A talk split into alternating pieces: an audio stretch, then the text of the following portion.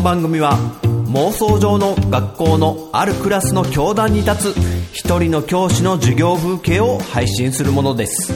かなり適当な設定のクラスと先生ですが興味を持たれた方はぜひ生徒の気持ちで教室にお入りください。さあ今日も先生の授業が始まる。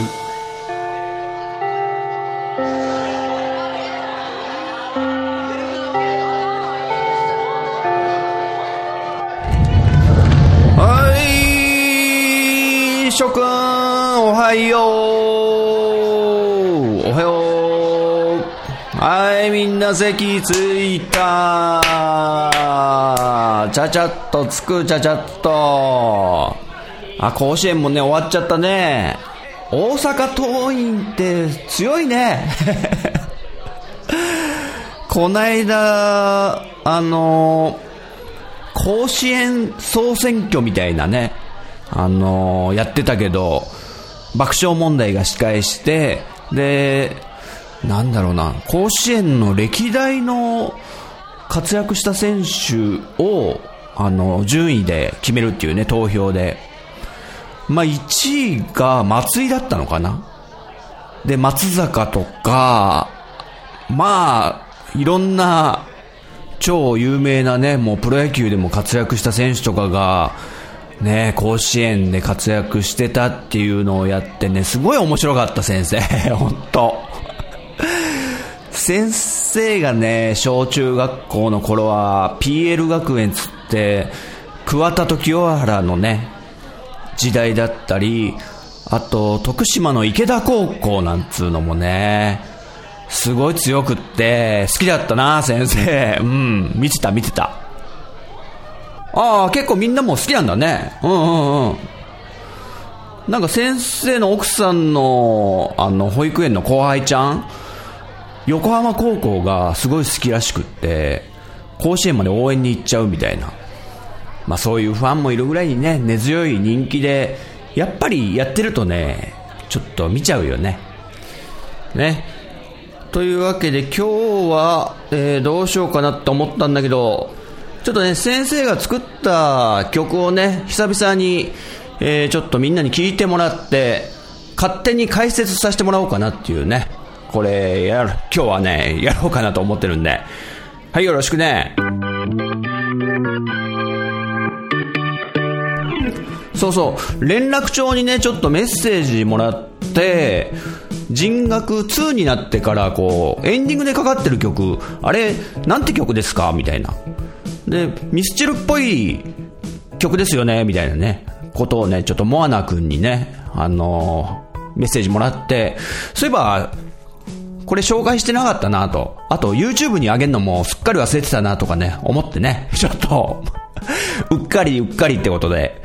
えー、その曲をちょっと紹介させてもらおうかなと。えタイトルは、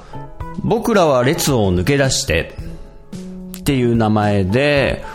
で、まあ、内容としてはこう、最近の世の中がちょっと便利になりすぎて、インターネット、スマホ、あと、AI とかね、自動で、あの、掃除してくれるロボットとか、まあ、ロボットだね。そういう、ちょっと便利になりすぎて、ちょっと、このままで大丈夫なんだろうかみたいな、ちょっと警鐘を鳴らすみたいな、まあ、そんなような歌詞になってるんだけど、まあ、これもね、たまたまそうなったっていう感じなとこもあるんだけど、まあ、とりあえず聴いてもらいましょう。では、えー、先生が作った曲、僕らは列を抜け出して、フルコーラスでどうぞ。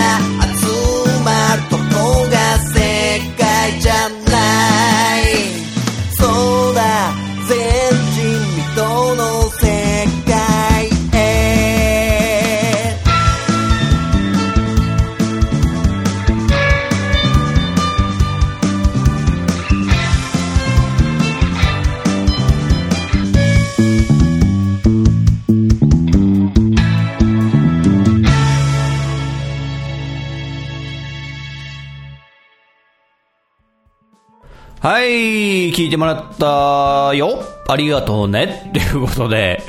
僕らは列を抜け出してという曲でした。どうだったかな？うん。あ、よかったあら、ありがとう、ありがとう。ミスチルっぽい？うんうんうん。だよね。結構、えー、ね、あの、パク、あ、いやいやいや、えーモチーフに、あのーね、してるんで、オマージュやらね、リスペクトやらね。で、えー、歌詞のテーマ的にはこう、まあそのタイトル通り、僕らは列を抜け出してっていうのはこう、みんながこう、列をなして並んでるとこだけがこう、正解じゃないんじゃないかとか、うん、あと、SNS で情報がこう、拡散されて、なんか踊らされてしまうとか、それに縛られてしまう。手に持ってるスマホだけになんか縛られてしまうみたいな。なんとなく最近のね、世の中ってそういう感じだよねって。で、もちろん、人のこと言えないんですよ、僕も。めちゃくちゃスマホ便利で使ってね、あのポチで、ポチで、アマゾンで、ね、あの、注文とかしますんで。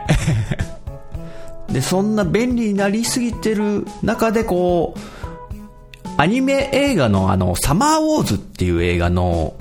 まあ、おばあちゃんが、全くそんな IT とかは頼りにしないで、アナログ人間なんだけど、こう、人のつてとか、昔の馴染みとかの頼って、それでなんか、事件を解決しちゃうみたいなシーンがあるんだけど、それがあまりにもかっこよくって、最近ってあの、コミュニケーションもなくなっちゃってる世の中、じゃんね、こう、何でも調べたら、自分で調べたら解決できちゃうとか、あるから、だからあんま人と会話しなくなっちゃったりとか、なんかそういうとこに対してそのサマーウォーズのおばあちゃんは、あのやっぱ、そんなんでいいのかい？みたいなメッセージをね、送ってるような気がして、そこら辺もちょっと、オマージュというかリスペクトの意味を込めてちょっと歌詞にも盛り込んだりしてるんだけども。という感じで、えー、この僕らは列を抜け出してっていう曲は出来上がってますと。まあ、つってもね、歌詞は一番最後にできたんで、あの、曲を作ってる時はあんまりそこら辺は意識してなくって、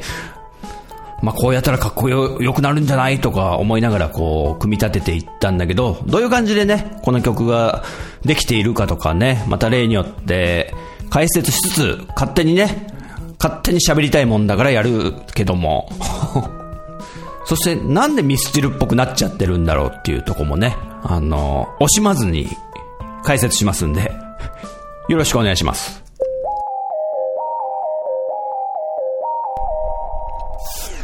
はい、まずイントロですね。これも実は結構一番最後ぐらいに出来上がったんですけど、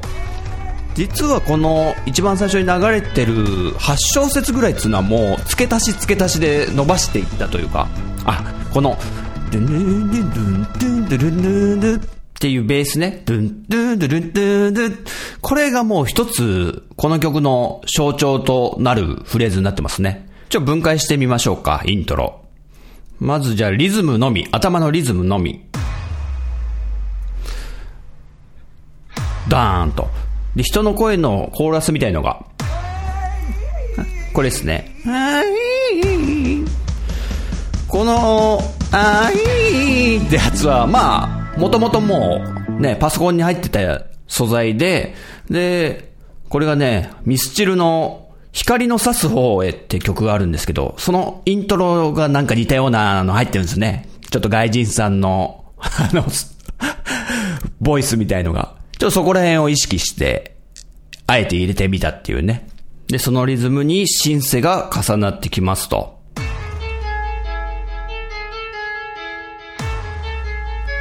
まあ、このフレーズも結構いい加減に作っ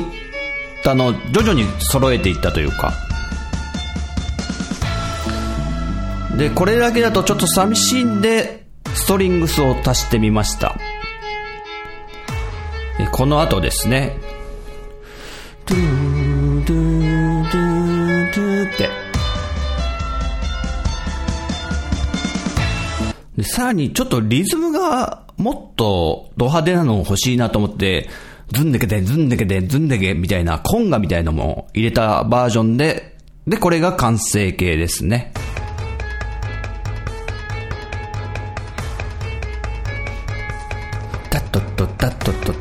ってのかりますかね？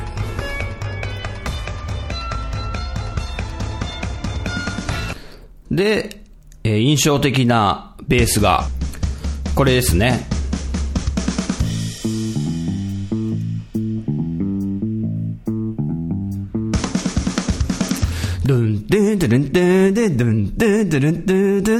これはもうね、わかる人にはわかる、えー、フレーズ、ビートルズですね。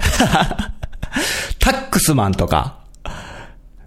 ドンテテテ、ドンテ、エビフィーチャーワシシー、チェチェチェ、ドンテテテ。まあ、非常にこう、リフみたいな印象的なフレーズで、これはもう、えこの曲作るときに、あ、これ入れようと思って、で、まあ、ビートルズを真似した、どちらかというと、フリッパーズギターの Going Zero っていう曲があるんですけど、どちらかというともうそれを結構まんま使わせてもらってるっていうか、まあ有名なフレーズですよね。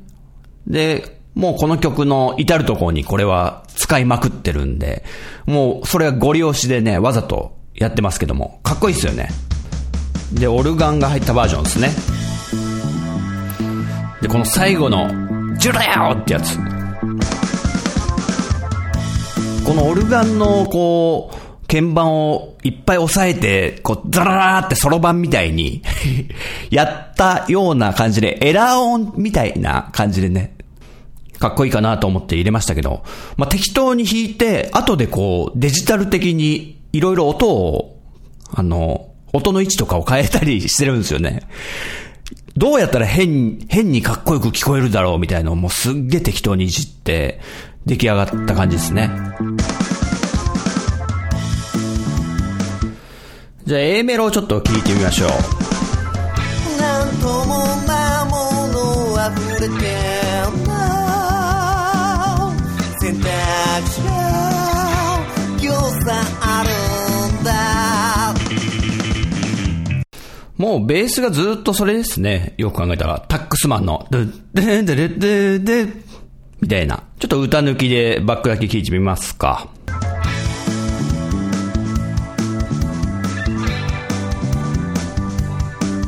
まんまですね。で、えー、ベースとドラムの決めです。こここれもね、結構、モデルがあるんですけどね。で、この歌の部分、指先たちで物届いた、あーっていう、この音階もちょっとこだわったんですけど、あとそこら辺の歌い方が、あの、サザンの桑田佳祐さん、桑田さんが結構得意としてるような部分だと思うんですよ。なんとなくなんですけど。だからちょっと意識してますね、桑田さんを。なんともなものあふれてな選択肢がどうでしょう？で、B メロですね。ちょっと聞いてみましょうばあちゃんとそりと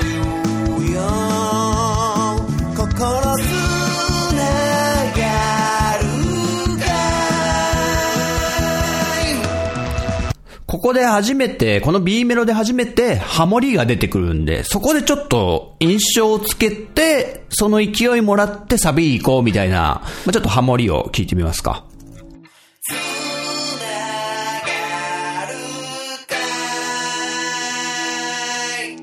で、このハモリ部分とかってなんか、普通の歌メロの歌と、こう、周波数とかを、あの、被んないようにやると、すごく、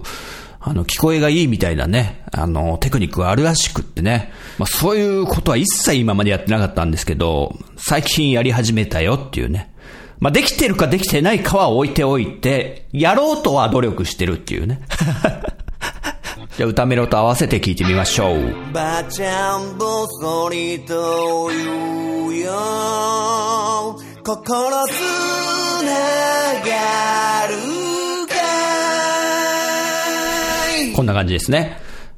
で、じゃあ次は、この B メロからサビへ繋がる部分ですね。ここもちょっと、今までよりかはすごい我慢して、あの、サビに行ってるんで、や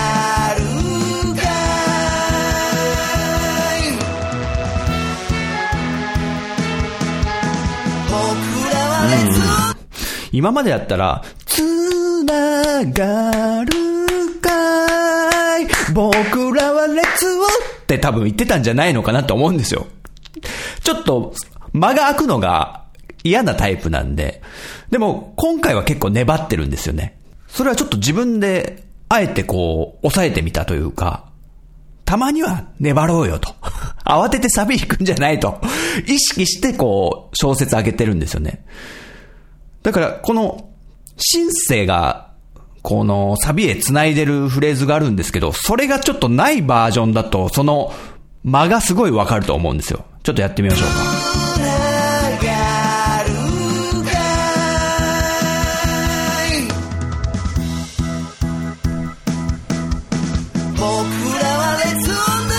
ね。あの、非常に間延びしちゃってるっていうか、なんか、寂しいっていうか、それを、いつもだったら隙間を埋めたくって、サビをもっと早く歌い始めるみたいなことをやってたんです、ですけど、今回は我慢して、ちょっとシンセのフレーズを入れてみようということで、まあ、こんなフレーズを入れてますね。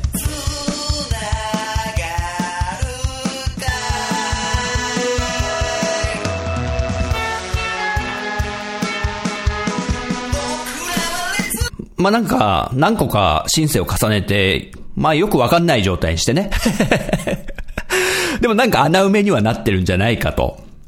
で、こうやって、あの、サビに行くとこをわざと広げるんじゃなくて、詰めてやるタイプの曲っていうのも歌謡曲にあって、それですごいわかりやすいのが、ゆずの夏色って、ね、すごい有名な。あの曲はわざと詰めてあるらしいです。もう間髪入れず、矢継ぎ早に、サビに行くのは、それはあの、もともとストリートでゆずがやってて、お客さんを飽きさせないために、もう、なだれ込むようにどんどんどんどん歌メロを回していったみたいな理由らしいっすよ。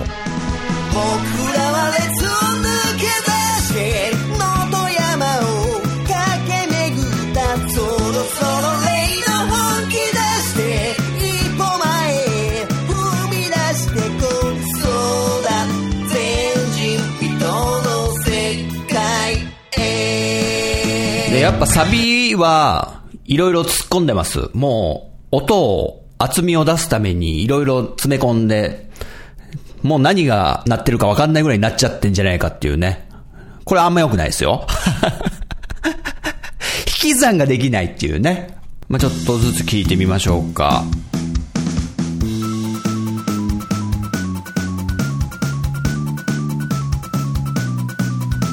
えー、アコギでこう、ザッツカザッツカザッツカザッツカってやってるのと、あと、ピロピロピロピロピロピロピロピロって、これシンセのアルペジエーターって自動でね、コードが分解されるという。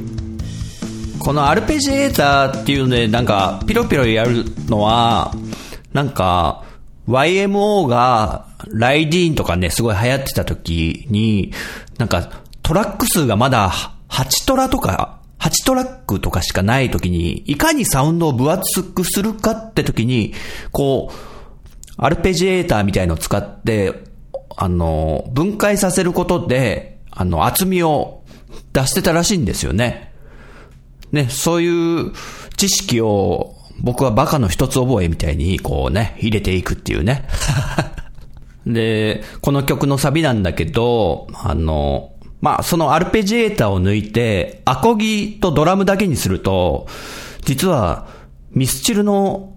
あの曲なんじゃねっていうのがね、浮き彫りになってきますんでね、ちょっと鳴らしてみましょうか。僕らは列を抜け出してがね、メロディーだけど。恋なんて、いわばエゴとエゴの。はい、リズムパターンはシーソーゲームでした。まあ、それだけじゃないんだけどね。頭で、タンタンタトタトタンタンタトタトってリズム、これが合うんじゃないのかなとサビで。で、エレキギターはこんなのなってますっていう。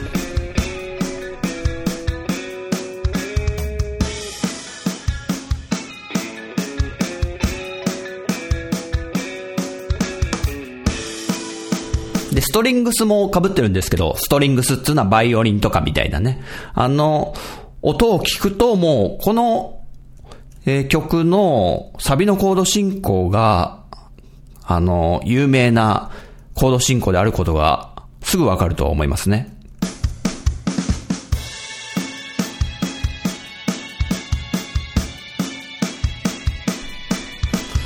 はい。わかりましたでしょうか？カノン進行というやつですね。かの有名な。まあちょっと違う場所もあるんですけど、ほぼカノン進行であると。で、今、えー、出した音全部が重なったオケを、カラオケバージョンをちょっと聞いてみましょう。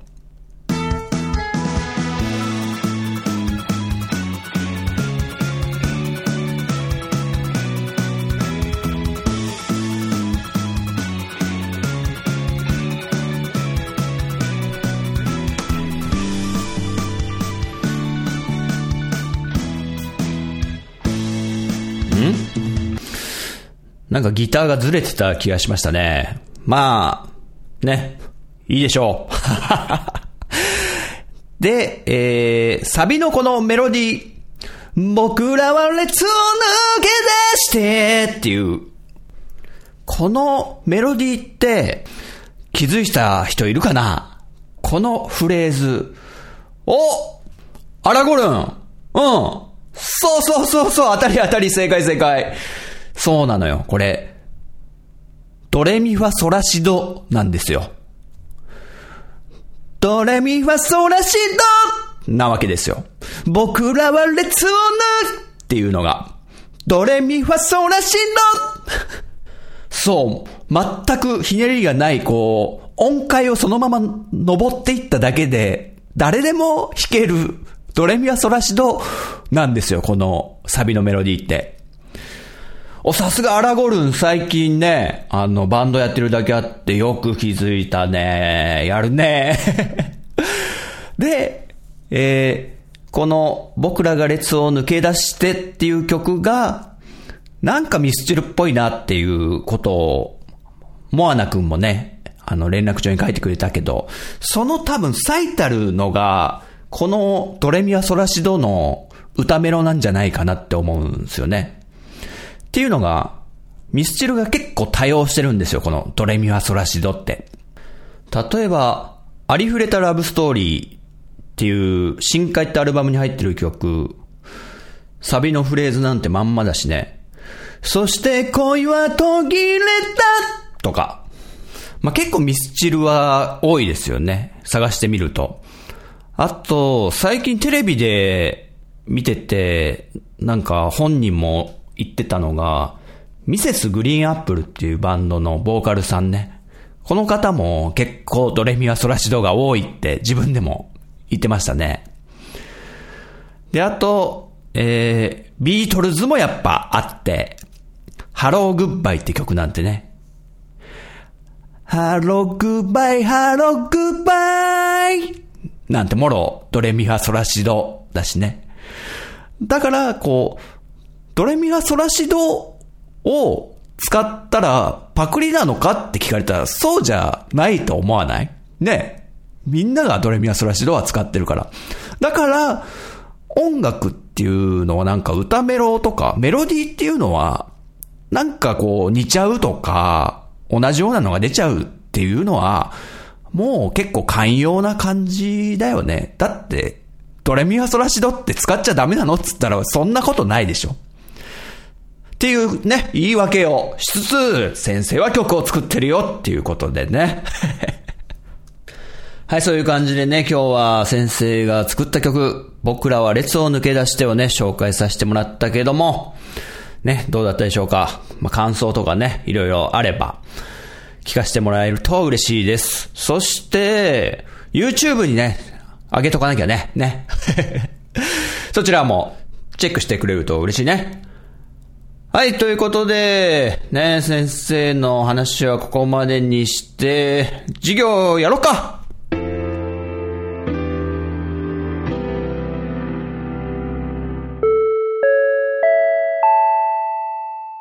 先生と生徒の連絡帳。さあ、授業も終わったし、テストの採点もね、職員室でやってたけど終わったし、生徒のみんなからいただいた連絡帳を読んでいこうかな。はい、まずは DY くん。はい、えー、ポッドキャストか、パルペライズビートの DY くん。あの、サザンのね、ベスト5を先生が言った時の回について言ってくれてるね。第19回拝聴先生、なかなかいいチョイスミス・ブランニューデイのイントロは今聞いてもかっこいいし、当時も子供心にかっこいいなと思ってました。うんうんうん。5曲選ぶのはなかなか大変だろうけど、うちの番組でも喋ってみようかなと思います。はい。DY 君のあの、パルペライズビートでもサザンベスト5的なことをやってくれると。あ、いいですね。ちょっとね、楽しみですね。ミス・ブランニューデイね。やっぱ、こう、シンセのサウンドがね、当時の80年代。いいよね。はい、DY 君ありがとね。お次は、ピスケくんいただいてるね。えー映画のバンテージポイントっていうやつをね、先生がちょっと紹介させてもらった時のことについて、バンテージポイント途中まで見ました。すごくスピーディーで引き込まれます。陣太さんのお話がなかったら気づきませんでしたので、こんな面白い映画が知れて本当に感謝です。はい、ピスケ君。あ、バンテージポイント見てくれたんだ。やったー。ちょっと嬉しいですね。これね、そう、面白いよね。最初のつかみからもう、スピーディーにトントン拍子にね、話が進んでいくんで、引き込まれちゃう。最後までまだ見てないっていうのはね、あの、時間がなかったのかな？続きをぜひということで。はい、ピスケくんありがとうね。さあ、お次は、ケータマンくんいただいてるね。同様にあの、映画のバンテージポイントの話をした回について、2年ぐらい前に決めた、僕のベストナインに入ってました。いい映画ですよね。バンテージポイント。はい。ケータマンくんがこれ、人生におけるベストナインなのかななんか画像で映画を9本上げてくれてるけど、この中で知ってんのはね、キサラギ、メメント、あとラピュタね。ラピュタいいですね。あとバンテージポイントが入ってて、アイアンマンと、まあ、先生が知ってんのはそれぐらいかな。あ、いいですね。キサラギもね、ちょっとね、話そうかなってね、思ってるんですよ。っていうぐらいに先生の中では、もう、結構数少ない当たり映画だったかなと。まあ、日本の映画なんだけどね。まあ、なんか、人気アイドルの、地下アイドルの女の子が、亡くなっちゃって、で、その命日に、こう、4人のファンが、まあ、ある倉庫みたいなところにね、集まって、で、それまで顔合わせとかもほぼしたことないような4人、ハンドルネームでお互い呼び合ってるようなファン同士でね、そのアイドルの女の子のファン同士の4人が、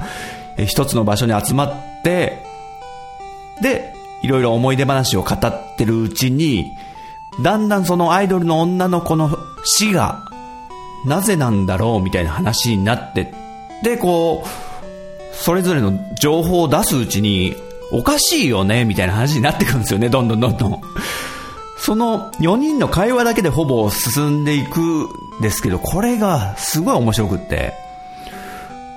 まあ、演劇にしてもいいぐらいの、あの作品かなと思って。えっと、確か、小栗旬と、ユースケ・サンタマリアと、あと、ドランクドラゴンの塚地さんか。ね。すごく、面白いコメディかな。あと、メメントね。これもね、面白いですよね。あの、記憶障害を持ってる男の人の話で、あの、何分か以上か記憶できないとか、あとすぐ忘れちゃう覚えたことを。だから、このメメントって映画がスタートすると確か、もうその主人公の男の人が走ってるシーンから始まって、で、あれなんで俺は今走ってるんだ？ってとこから始まるんですよ。とりあえず走っときゃいいのか？みたいな。そしたらなんか銃で遠くから撃たれそうになって、ドキュンドキュンドキュンって、うわ、どういうことだ？なんで俺は今撃たれてるんだ？っていうとこからね、スタートする物語で、で、何も記憶がないから、あの、腕とかにタトゥーとかが入ってて、で、そこにこう、自分の名前とか彫ってあったりとか、あと困った時は、ここへ行けみたいなこととかね、そういうのがタトゥーとして体に入ってると。それは多分、自分が記憶障害ですぐ忘れちゃうから、書いてあったものなんだろうね。っていうスタートで、最初からこう、何々何々面白い面白いとか思って見ちゃいましたけどね。メメント。ねケータマン君は映画すごい好きってことなんだろうね。はい、ありがとうね。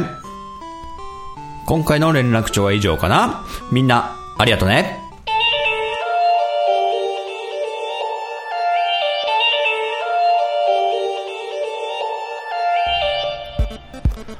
はい、人学通最後までご視聴してくださりありがとうございます。えーっと妄想の世界から帰ってきた陣太です。今回は、あのー自分で作った曲を久々にこう流させていただきましたけども、いかがだったでしょうか？もし気に入っていただいた方とか、ね、いたら、ぜひ、